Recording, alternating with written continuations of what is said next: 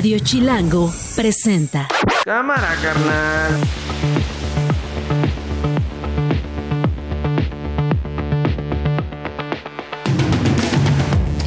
Es martes, es 23 de enero del 2024, la una de la tarde con tres minutos. Soy Nacho Lozano y esto no es un noticiero. Así suena el mediodía. No estoy de acuerdo con lo que dijo Encinas. No estoy de acuerdo. Lo que es lamentable es de que el Poder Judicial, desde el inicio, proteja a quienes participaron en la desaparición de los jóvenes. Estamos, entramos en esta contienda con la firme convicción de que es una opción distinta, una opción nueva, una visión distinta de cómo resolver los problemas del país. Quiero con gran entusiasmo compartirles que he aceptado la invitación de Movimiento Ciudadano para contender por la tribuna más alta del país, el Senado de la República. La Fiscalía de Guanajuato ha logrado la captura de los presuntos autores de la desaparición de Lorenza N. y de los homicidios de su esposo e hijo, en hechos registrados la noche del 15 de enero del año en curso en la ciudad de Salamanca. Jambo, ahora sí desde Africam Safari en Puebla. Después de una larguísima travesía llegamos a Africam, Benito ya bajó, son las 4.35 de la mañana, lo vemos en muy buen estado, está muy curioso por todos los olores, por las cosas nuevas que hay aquí. Esto no es un noticiero.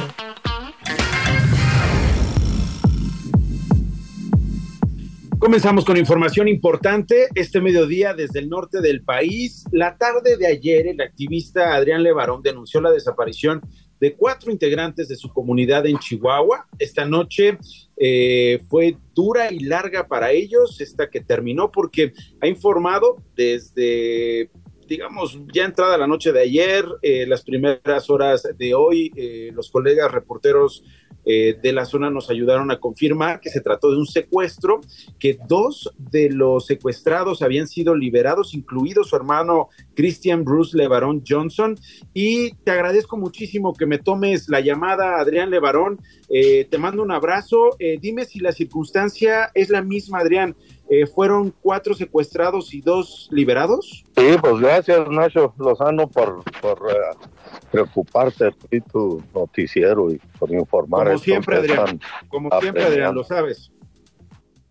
Ándale, mira, lo que pasa es que sí, ayer estábamos muy preocupados porque ya teníamos casi como 24 horas sin saber de ellos.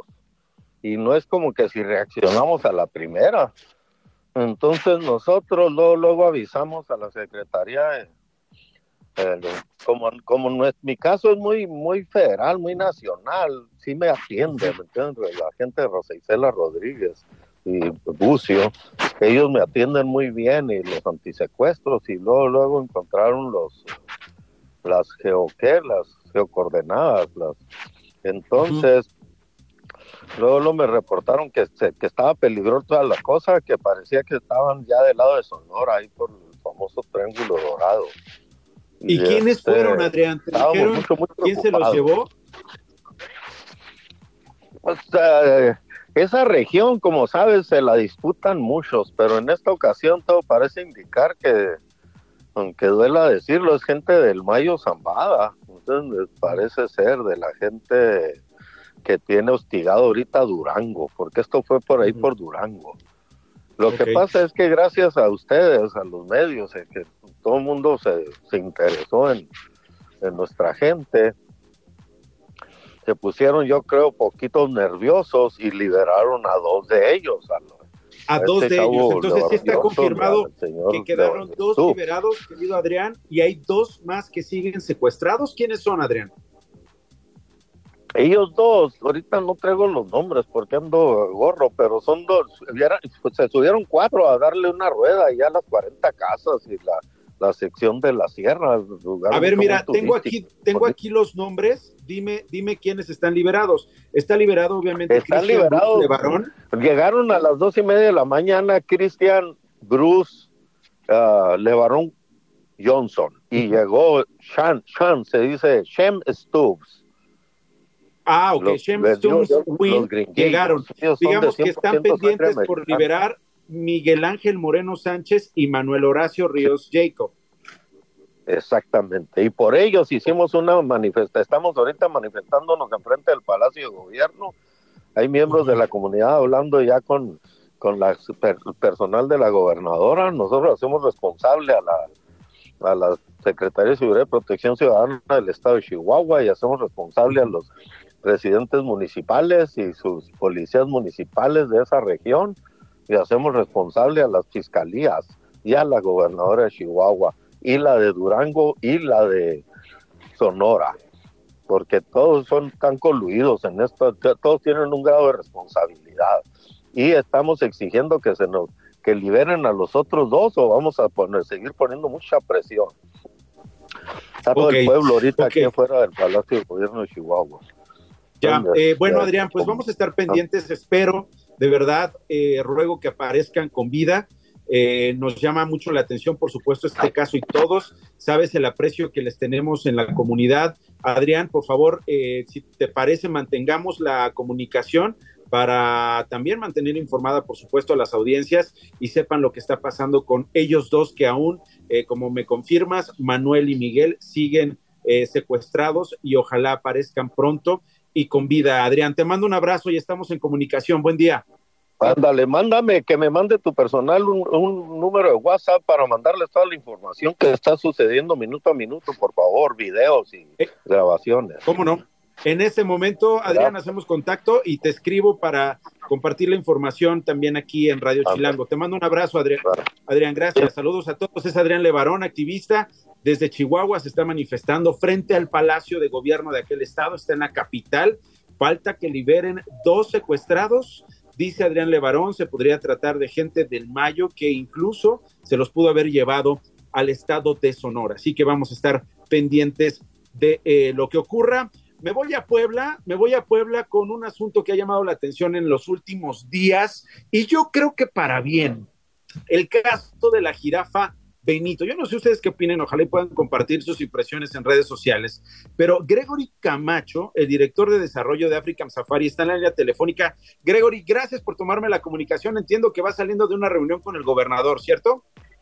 Así es, así es. Gracias, gracias. Te saludo a ti y a tu amable auditorio. Pues hoy estamos con buenas noticias.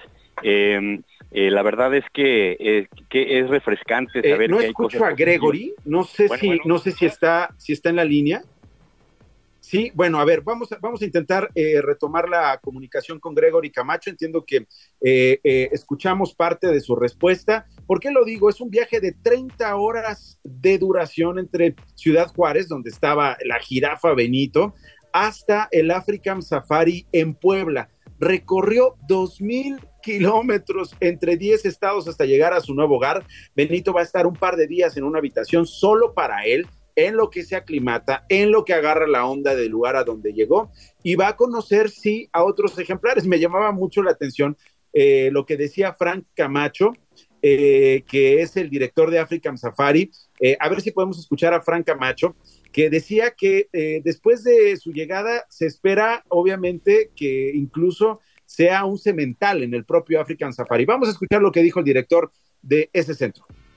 Jambo, ahora sí desde Africam Safari en Puebla. Después de una larguísima travesía llegamos a Africam, Benito ya bajó, son las 4.35 de la mañana, lo vemos en muy buen estado, está muy curioso por todos los olores, por las cosas nuevas que hay aquí. Bueno, pues ahí está. Gregory, ¿me escuchas? No, yo no escucho, yo no escucho a, Gregory Camacho. Vamos a intentar eh, restablecer esa comunicación. Al que bueno. escuchábamos ya era, ahí estamos. Gregory, ¿me escuchas? ¿Qué tal? ¿Qué tal? Te, saludo con mucho cariño a ti y a tu amable auditorio. Muchísimas gracias, Gregory. Vaya travesía la que comenzó el día de ayer. Finalmente ya tienen en las instalaciones de African Safari a la jirafa Benito. Entiendo que van saliendo de una reunión con el gobernador, Gregory. ¿Qué, revisaron? ¿Cómo les fue?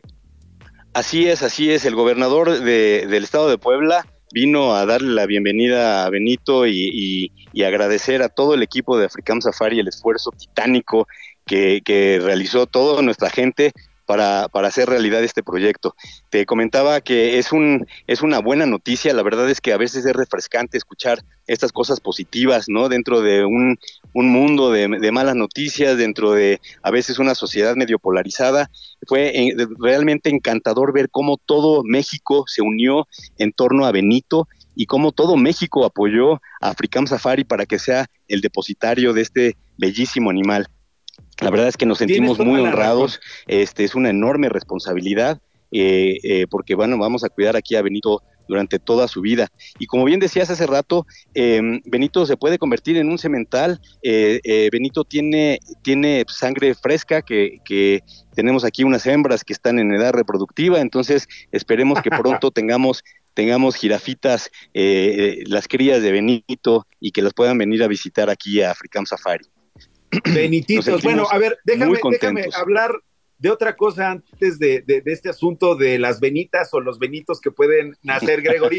Has dicho una cosa que a mí me parece sensacional y que tiene que ver con el apoyo que tuvieron los activistas, no solamente en Chihuahua, en todo el país e incluso a nivel internacional, para que se diera este viaje, Gregory. A mí me conmovió mucho ver a unos niños en una gasolinera, si no me equivoco, fue en Zacatecas, donde vieron pasar este tráiler que transportaba a Benito en la parte de atrás. Los niños de manera espontánea, Gregory, lo saludaban, le decían, Benito, con cuidado, suerte. Es decir, creo que en medio, sí lo decías, de este sangriento país de impunidad, de corrupción, en medio de campañas políticas, en medio de luchas por poder, en medio sí de una sociedad descompuesta en muchos sentidos, creo que ha surgido una conciencia porque las otras especies estén bien.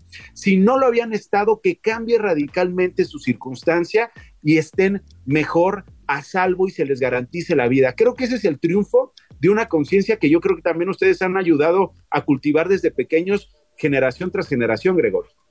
Exactamente, exactamente. Eso que dices a mí también, de verdad se me enchina la piel cuando ves a mexicanos de todos los partidos, de, de, todos los caminos de la vida, este, de todas las edades, ¿no? ayer en la noche a las tres y media de la mañana había una familia aquí que vino a darle la bienvenida a Benito, venía una, una pequeñita disfrazada de jirafa, fue algo enternecedor, sabía, ella tenía clases al otro día y dijo, yo me, yo me quiero desvelar para darle la bienvenida a Puebla, a Benito. Eso es algo que nos unió a todos los mexicanos, es algo que, que, que, no conoce eh, orientación política, este, no conoce estatus social, todos amamos a los animales y como bien dices, eh, eh, a nosotros hemos estado trabajando para eso durante muchísimos años, llevamos 53 años en esto y nuestra misión es, es simplemente esa, inspirar a la gente a, amar a la naturaleza y entonces a partir de ese amor a que sean responsables para cuidarla.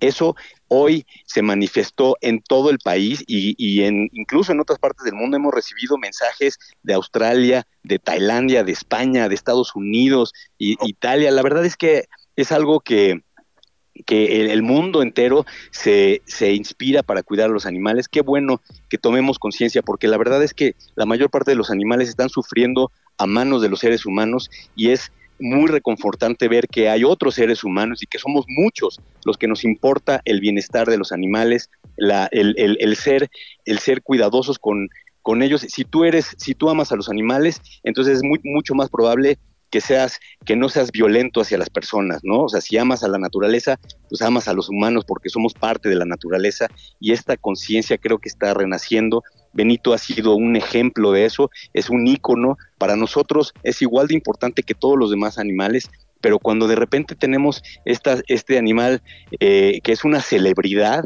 pues nos sirve muchísimo para, para poder señalar el primero el, el, peligro en el que están muchos de los de las especies en el mundo y dos que sí hay instituciones en México que son líderes en, en su en su ramo y que pueden eh, cuidar a la naturaleza, cuidar a estos animales como en las mejores partes del mundo. Entonces, estamos muy orgullosos, nos sentimos muy, muy contentos de todo el apoyo que hemos sentido de toda la sociedad en general.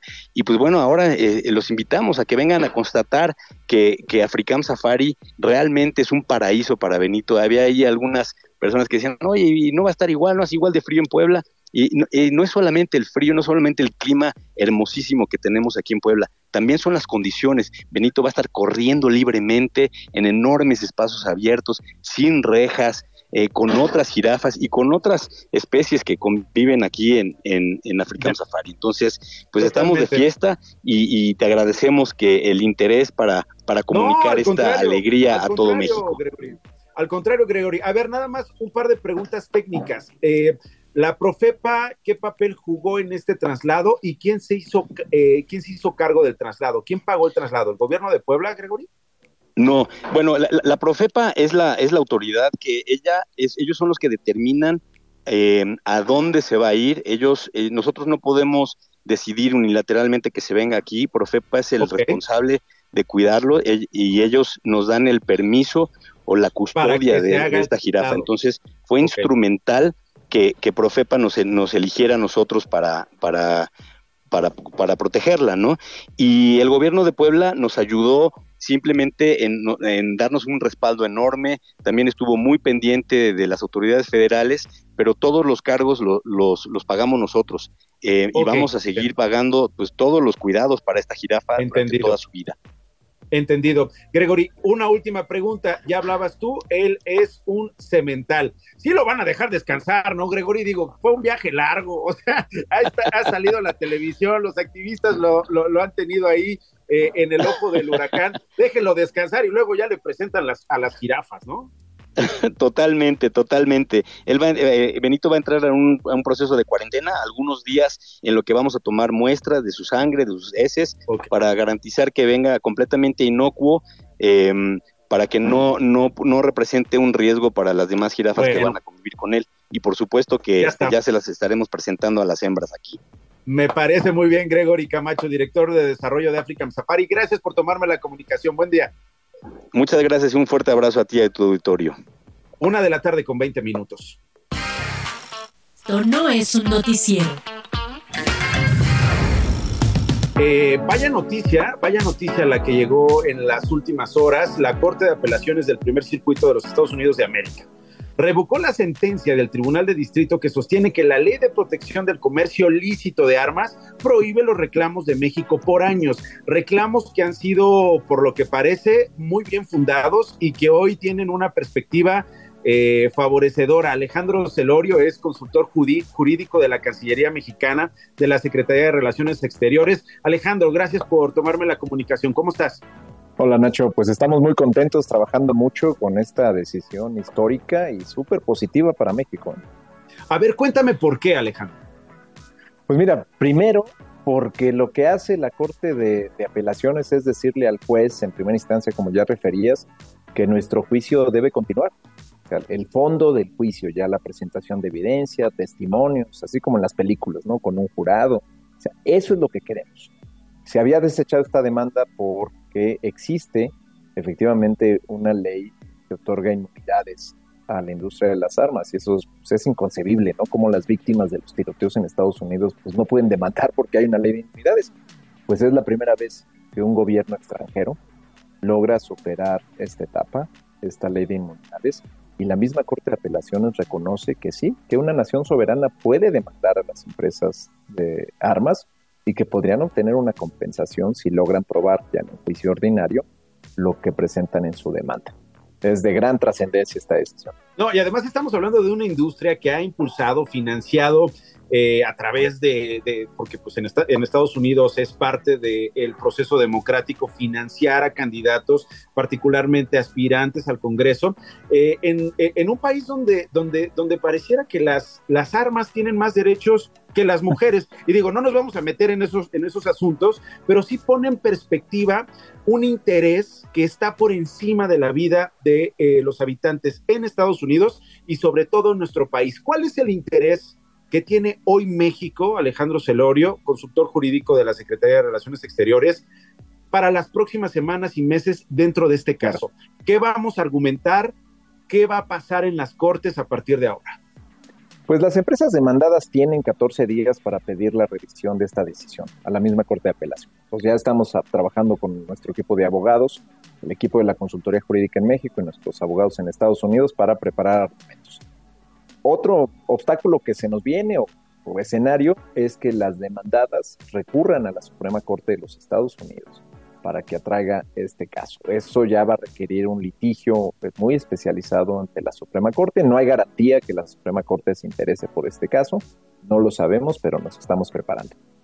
Si nuestra la sentencia de la Corte de Apelaciones queda firme, es decir, que ni la Suprema Corte lo revise ni la Corte de Apelaciones en pleno, ya empezaríamos el juicio y entonces ya es otro tipo de estrategia más de, de, juicio, de preparar a nuestros testigos, de evidencia. Tenemos una audiencia en una segunda demanda que presentamos en Tucson, Arizona, contra cinco empresas que venden armas en, en ese estado. La audiencia es el 22 de febrero. Nos estamos preparando porque seguramente la jueza en esta segunda demanda va a tomar en cuenta lo que se dijo en la apelación. Entonces, de una u otra manera, la estrategia de litigio que habíamos planteado se está desarrollando. Ok. Eh, finalmente, si pudieras eh, resumirlo en 20 segundos, que es lo que me queda antes de irme a la pausa, Alejandro, ¿por qué es tan importante este caso para los mexicanos que vivimos en México? Entre el 70 y el 90% de las armas que existen en México, muchas de ellas de estilo militar, provienen de los Estados Unidos, se venden entre particulares y se trafican a nuestro país. Si este tráfico no existiera, México no tendría la situación de violencia armada ni nos sentiríamos inseguros en las calles. Esta diplomacia, esta forma de litigar este asunto es para ayudarle a la gente, al, ciudadano de a pie, que no se sienta atemorizado por las armas que vienen de Estados Unidos. Alejandro, mucha suerte a ti, al equipo de abogados de la Cancillería. Vamos a estar muy pendientes y si me permites, siguiendo esta historia contigo o con quien tú nos digas para mantener informado, informadas a las audiencias de este, de este asunto que a mí me parece además de histórico, relevantísimo y puede ser un antes y después, como lo decías, eh, respecto a la paz, eh, respecto a la relación bilateral y sobre todo respecto a esta cultura de violencia tan eh, enquistada en ambas sociedades, en la estadounidense y en la mexicana. Alejandro, te mando un abrazo, gracias. Gracias, Nacho, un abrazo. Es Alejandro Lorio, el consultor jurídico de la Cancillería. Pausa y regreso. Estás escuchando Esto no es un noticiero con Nacho Lozano. Estás escuchando Esto no es un noticiero con Nacho Lozano. Regresamos. Las noticias de una. El precandidato presidencial de Movimiento Ciudadano, Jorge Álvarez Maínez, sumó a la senadora Patricia Mercado como coordinadora de su proyecto de nación. Álvarez Maínez dijo que desde que era estudiante, la legislatura fue inspiración y referencia en la lucha por un México de iguales. Ella apareció en el nombramiento y dijo lo siguiente estamos entramos en esta contienda con la firme convicción de que es una opción distinta, una opción nueva, una visión distinta de cómo resolver los problemas del país. A una semana del secuestro de la madre buscadora, Lorenza Cano, la Fiscalía de Guanajuato anunció la detención de dos de los presuntos responsables de la desaparición, pero siguen sin localizar a la mujer de 55 años de edad. Desde 2018 ella busca a su hermano José Francisco Cano. El fiscal regional Israel Aguado dio más detalles. Escuchemos. La Fiscalía de Guanajuato ha logrado la captura de los presuntos autores de la desaparición de Lorenza N. y de los homicidios de su esposo e hijo, en hechos registrados la noche del 15 de enero del año en curso en la ciudad de Salamanca. El presidente López Obrador acusó que en el Poder Judicial de la Federación hay un interés político con la liberación de ocho militares involucrados en el caso Ayotzinapa porque buscan desprestigiar al ejército y hacerlo quedar mal. Sobre las declaraciones del expresidente de la Comisión para la Verdad del caso Ayotzinapa, Alejandro Encinas, quien reprobó que abogados del ejército litiguen contra la investigación del caso, el presidente expresó su desacuerdo, así lo dijo. No estoy de acuerdo con lo que dijo Encinas, no estoy de acuerdo. Lo que es lamentable es de que el Poder Judicial desde el inicio proteja a quienes participaron en la desaparición de los jóvenes. La Corte Suprema de Estados Unidos, con cinco votos a favor y cuatro en contra, autorizó a la patrulla fronteriza retirar el alambre de púas de la frontera con México que instaló el gobierno de Texas. Esta determinación llega en medio de una disputa creciente entre el gobierno federal y el estatal sobre la aplicación de las leyes migratorias. Esto no es un noticiero.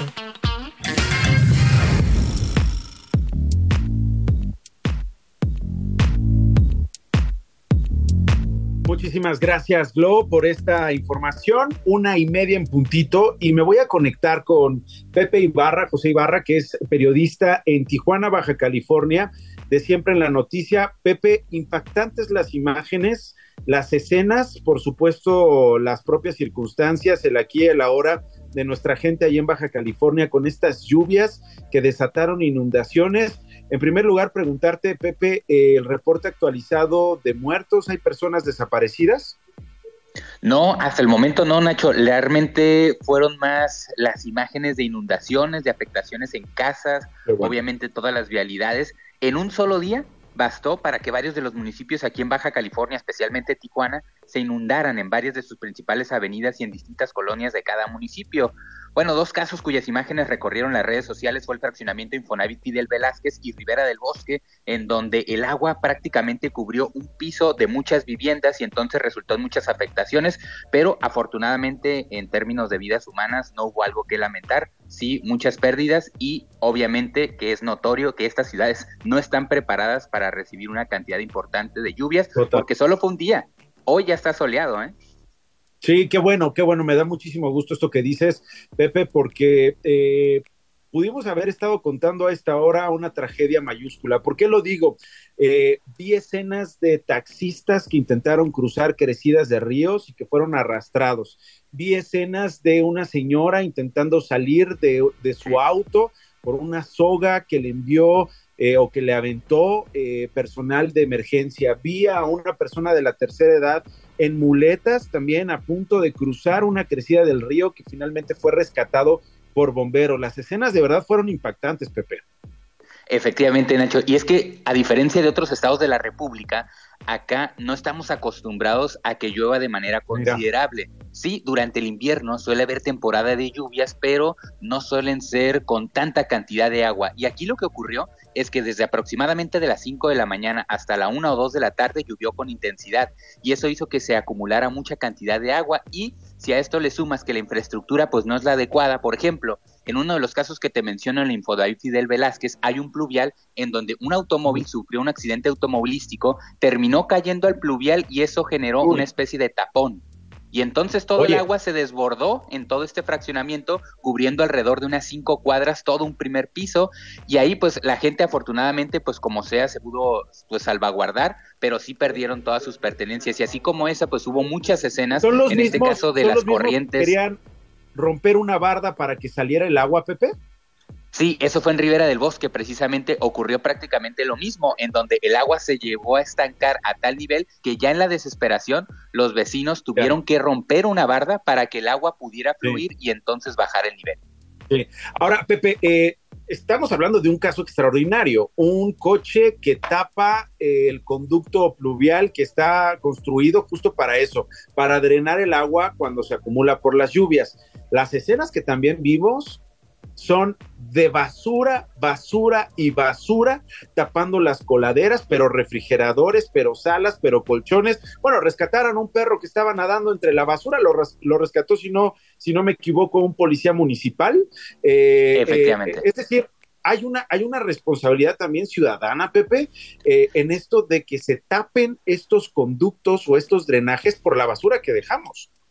Sí, totalmente. Por una parte está el reclamo hacia las autoridades de repente en ciertas acciones por no actuar tal vez de una manera más eficaz, más rápida, de manera preventiva, etcétera. Pudiera haber esa parte pero esto evidentemente nos involucra a toda la sociedad. Creo que las imágenes hablan por sí mismas. Si esa basura estuviera en los lugares correctos, no estaría flotando cuando llegan este tipo de escenas a las redes sociales. Entonces sí, definitivamente creo que es un trabajo en conjunto y una responsabilidad de todos, pues el tratar de aminorar los impactos cuando lleguen estas situaciones extraordinarias.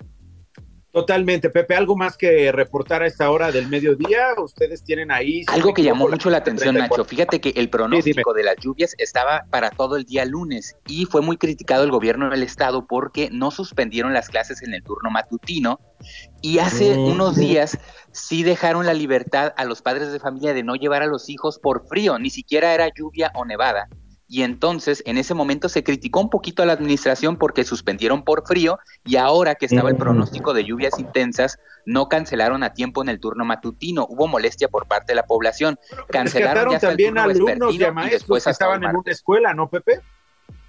Sí, tuvieron que ser rescatados algunos alumnos, padres de familia, maestros, porque los accesos a ese plantel se dificultaron con las lluvias. Entonces, sí hubo un cierto enojo por una parte de la población por esa decisión del gobierno de este estado. Totalmente, Pepe. Bueno, eh, cuídense mucho, por favor. Gracias por este reporte, por esta conversación. Tú eres periodista en Tijuana, de siempre en la noticia. Te lo agradezco muchísimo. Te mando un abrazo. Igualmente, Nacho, estamos a la orden. Hasta luego.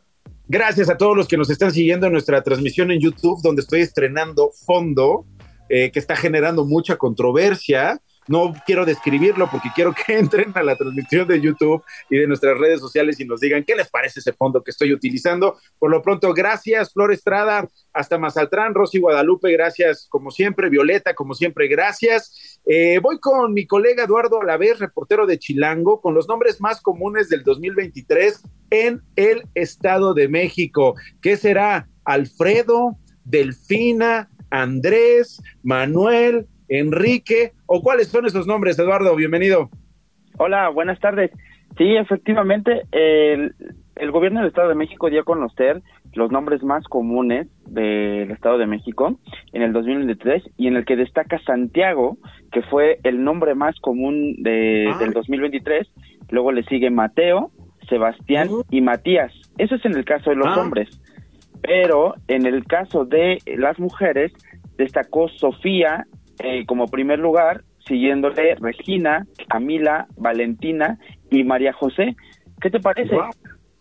Wow. pues me parece, me parece sensacional. Digo, habla mucho, creo, en el caso de los hombres de eh, la cultura eh, religiosa en el Estado de México, ¿no? Son nombres de evangelistas o variaciones de estos nombres dependiendo del lugar del mundo en el que, por ejemplo, uno se refiera a Mateo, en fin.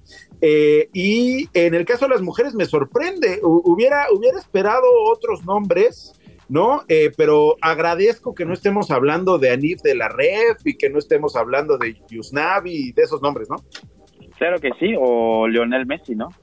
o Leonel Messi, o Leonel Messi, tienes toda la razón. Bueno, pues ahí están eh, estos nombres, si ustedes quieren consultarlo, eh, pues aparece por supuesto en nuestra página de Chilango para que ustedes tengan esta lista de los nombres más comunes en el Estado de México. Oye, mi querido Lalo, aprovecho que estoy conectado contigo. ¿Tienes información acerca de la Secretaría de Educación Pública Federal? ¿Qué con esta dependencia? Sí, exactamente.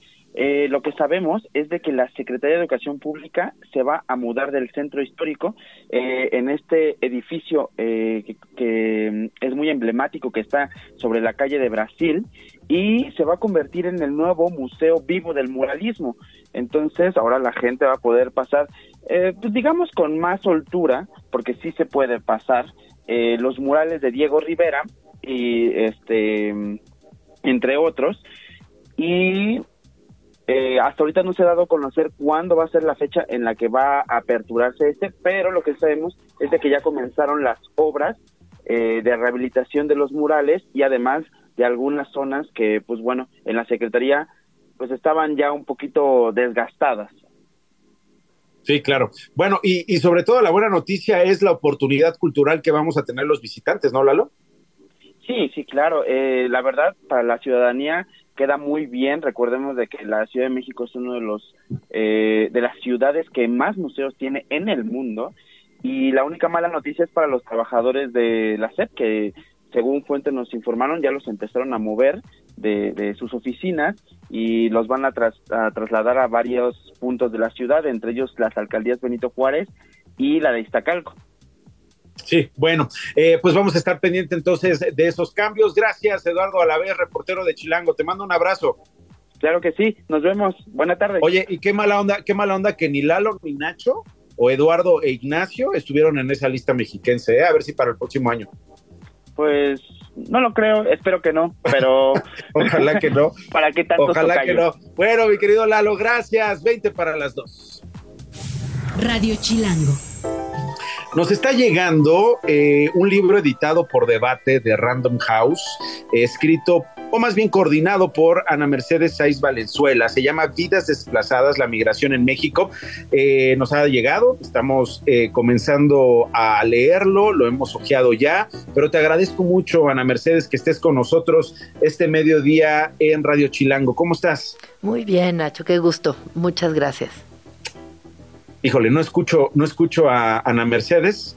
Eh, Hola. yo no la escucho, no sé si, si, si la podamos retomar en algún momento. ¿Por qué es importante este libro?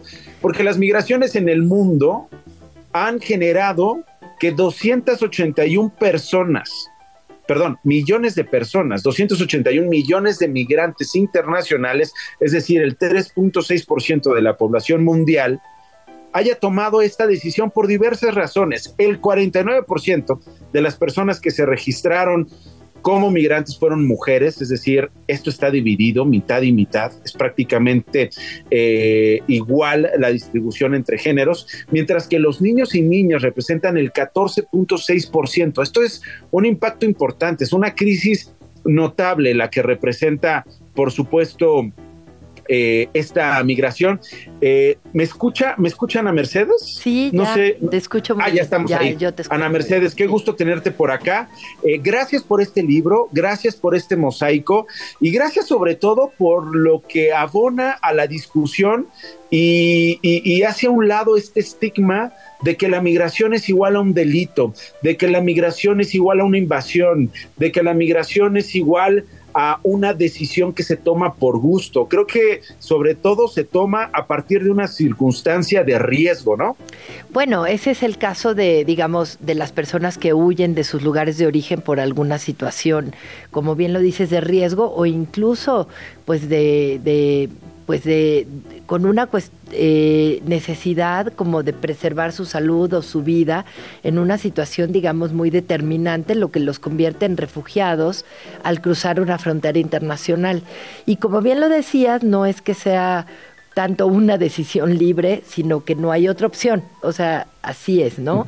Mientras que hay otras personas que, bueno, tal vez el margen de libertad sea cuestionable, pero que buscan como una oportunidad económica, educativa, otro tipo de vida y deciden migrar un poco más voluntariamente, aunque siempre hay ahí que analizarlo a fondo porque puede haber también un componente de, pues, un poco de, de, de no tanto margen de decisión, ¿no? Y, y finalmente tienes que salir, ¿no? Tal vez ese es el caso de, de lugares de pobreza extrema o, o, situaciones así como, como de riesgo. Entonces, eso es lo que, lo que provoca pues que la gente se vea, se vea obligada a dejar sus lugares de origen, ¿no?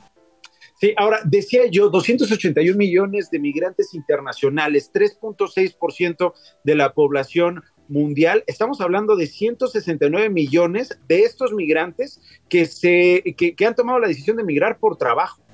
No necesariamente, algunos son migración forzada. Como decíamos, pueden ser personas refugiadas o desplazadas internas que simplemente tuvieron que huir de sus países. A veces, como las categorías jurídicas, digamos nosotros los abogados, son como eh, camisas a la medida que le tenemos que poner a la gente y en este caso es muy difícil porque como, como te digo, lo, los casos a veces no son tan claros, ¿no? La, las personas te pueden decir, sí, yo vengo huyendo eh, porque quiero una vida mejor y pues de entrada pensarías, bueno, ¿busca usted trabajo? Sí, es que busco trabajo y sigues preguntando, dice, porque me extorsionaban, porque secuestraron a mi hijo, porque... Y entonces ya puedes un poco más allá eh, de... de de preguntarle a una persona, pues te puedes dar cuenta que tal vez no es tan voluntario o no es una decisión, eh, digamos, eh, libre. Entonces, esta es como la, la diferencia. A ver, cuéntame, cuéntame lo que descubriste cuando una decisión de alguien que es forzado a migrar por motivos de trabajo no es libre. No, por motivos de trabajo, digamos, tal vez sí, pero... Ah, es que yo te preguntaba eso, porque justo, digamos, una, una, un dato que me comparte la editorial es, se estima que la cantidad de trabajadores migrantes llegó a 169 millones. Me decías, no todos migran a trabajar por una decisión propia. Claro, lo que pasa es que, bueno, esta es la cifra de trabajadores, pero también tenemos que sumarle todos los desplazamientos forzosos que puede haber de personas. Claro, pero hablando, hablando Ajá. solo de trabajadores, o sea, Sí. eh, ¿encontraste algún fenómeno que no tenga que ver con una decisión tomada por parte de los migrantes para trabajar? ¿Y en qué circunstancias se dio esto, si lo encontraste así? Bueno, digamos, siempre tienes a la mano como una diversidad de casos y muchas de las veces, pues te puedes dar cuenta que tal vez vienen en alguna situación de explotación laboral o de trata de personas que el trabajo pues aparentemente podría ser una decisión voluntaria y resultó ser un engaño, resultó ser eh, una situación distinta a la que tal vez le atrajo o, o, o era su plan, digámoslo así. Entonces, sí puede que no haya esa cantidad de libertad, no sé cómo, cómo explicarlo, o probablemente no era la remuneración que esperaba porque le argumentan que tal vez no tiene documentos y entonces, ah, como no tienes documentos, entonces te voy a pagar menos. Y ahí es donde pues se puede dar toda esta gama de posibilidades en donde eh, es necesario como conocer y profundizar un poco más en la situación de una persona para poder eh, saber claramente bajo qué supuesto se, se, encuadra, ¿no? Si es realmente una persona refugiada o una persona que emigró con esta intención como de alcanzar el sueño americano o tener un trabajo mejor, ¿no? Ahora, eh, háblame de las regiones en el planeta, alguna que te llama particularmente la atención y por qué. Bueno, creo que lo que hemos visto como una constante es una migración del sur hacia el norte global. Esto creo que lo vemos replicado y, y, y, si pensamos que México es el corredor más grande del mundo de movimiento de personas, pues podemos ver lugares como análogos que podría ser Turquía con respecto de Europa, digámoslo así, y, eh, y, pues vemos que estas políticas de migratorias están como basadas en el miedo, en la discriminación y luego como que dejamos de lado los datos demográficos o de los mercados laborales y vemos este, este tipo de políticas restrictivas eh, con base en pues en tal vez en creencias que tienen las personas y no tanto pues en datos reales. Claro, eh, tengo aquí un datito, ahí tú ayúdame a verificarlo. Estados Unidos y Canadá en conjunto registraron alrededor de 58.7 millones de personas migrantes, el 20, casi 21% del total de migración migrante internacional. Ya nos explicabas tú eh, pues que cada caso se tiene que analizar aparte, es muy auténtico, las razones van variando, pero llama la atención, ¿no? Eh, este, este porcentaje, sin lugar a dudas, de eh, los migrantes internacionales. Vidas desplazadas ya está a la venta, ¿no? Ya, ya está a la venta, lo encontramos en eh, las librerías, en Amazon, lo encontramos directamente en, en Penguin, hay edición electrónica y pronto va a salir también una, una edición de audiolibro. Y, y, con respecto a lo que comentabas, pues tiene lógica. ¿A dónde van las claro. personas? Van a donde hay una economía fuerte, donde hay ofertas laborales o a donde tienen vínculos, vínculos eh, familiares o, o lazos de apoyo y uh -huh. evidentemente pues mucha gente de nuestra región ha migrado a Estados Unidos ya desde hace muchos años y entonces por ahí podemos ir encontrando las explicaciones, ¿no? Yo creo que está en el libro eh, como, como analizado por muchas personas estudiosas de la, de, de la migración, y entonces hay capítulos que particularmente hablan de la frontera norte de Estados Unidos, otro de Centroamérica, otro que trata el tema de niños, niñas, otro el tema de mujeres, otro el tema de migración venezolana.